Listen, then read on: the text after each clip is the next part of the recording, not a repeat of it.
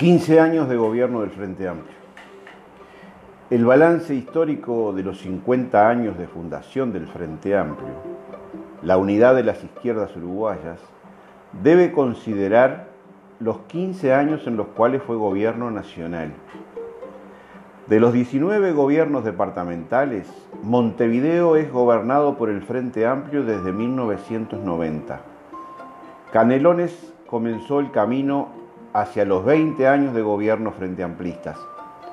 Estos dos departamentos contienen el 70% de la población total del Uruguay y producen el 65% del Producto Bruto Interno del país. En las elecciones departamentales del año 2005, el Frente Amplio ganó ocho intendencias, además de Montevideo y Canelones, Paysandú, Salto, Maldonado, Rocha, Florida y 33. En las últimas elecciones departamentales y municipales de septiembre del 2020, el Frente Amplio obtuvo el 44% de los votos, 931.000 votantes, mientras que los partidos multicolores, coalición en el gobierno nacional actualmente, obtuvieron el 55%, 1.154.000 votantes. Con respecto a la elección nacional de octubre del 2004, cuando el Frente Amplio obtuvo el 51% de los votos, ha perdido en números redondos 200.000 votantes. Siempre se dijo y se sabe, el poder desgasta. Y la otra cara también cuenta, desgasta mucho más a quien no lo ejerce. Hay que meter cabeza y analizar los porqués. Donde más se perdió fue en las elecciones municipales.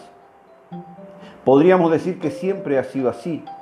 En el departamento de Soriano, el Frente Amplio viene ganando desde las elecciones del 2004, una elección tras otra, pero pierde invariablemente en las elecciones municipales. Cortando grueso, se repite, sin mucho análisis, de que el gobierno se comió a la fuerza política porque sus principales cuadros dirigentes pasaron a ser gobernantes y abandonaron la dirección del partido político. Puede ser, pero no explica el fenómeno integral. Hay más aristas desde donde observar el mismo fenómeno. El Frente Amplio no se ha preocupado suficientemente por la formación de cuadros intermedios y cuadros de base, de lo cual se puede derivar en el título de un espectáculo murguero. Se perdió la batalla cultural. En otros términos, el ejercicio de la burocracia le impidió hacer política.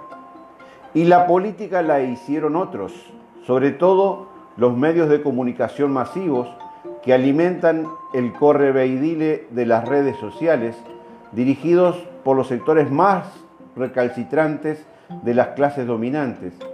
El primero siempre, el mayor alcahuete de la dictadura miliquera, sin olvidar a los alcahuetes de toda la Haya que están dando la línea permanentemente a los sectores más atrasados, pero también a los letrados sin brújula de clase social.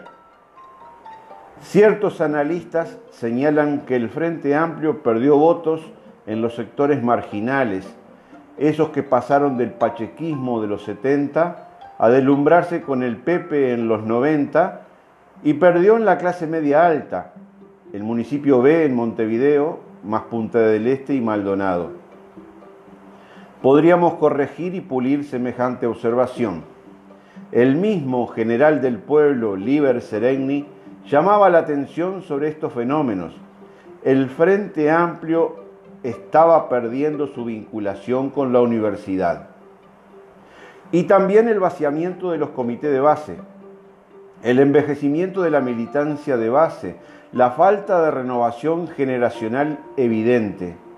No menos preocupante sigue siendo la ausencia del 50% del electorado en igual proporción en los órganos de dirección más estrecha. La dirección del Frente Amplio sigue siendo gerontocrática y patriarcal. En las discusiones entre casa, Suelo citar a otro viejo venerable cuando envió una carta desde su lecho en sus días finales a un congreso de jóvenes. Entre otras advertencias, les señalaba el peligro de la burocracia para el desarrollo de la revolución, especialmente algo que resuena cada vez más. Los cuadros no deben permanecer en un cargo burocrático por mucho tiempo. Este viejo sabio dejó escrito incluso que no debían permanecer más de dos años en sus cargos burocráticos y volver a la producción. La murga se burló en su cuplé de todas las legislaturas que llevaba Heber, el político del Partido Nacional, actualmente en el gobierno como ministro.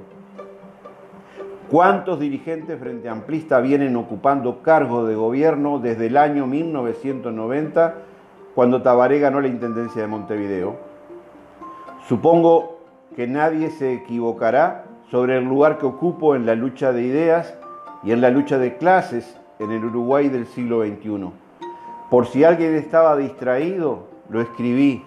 Seguiré siendo frente amplista después que perdamos el gobierno. Ser frente amplista en el Uruguay es un sentimiento, una épica, un sentido de pertenencia, es un ser y un estar de la izquierda nacional, pero tiene que renovarse permanentemente con las nuevas generaciones y con ideas frescas, cabezas abiertas que escuchen y hablen con 3 millones de uruguayos. Es hora de establecer un nuevo pacto social de la izquierda unida en el Frente Amplio con 3 millones de uruguayos.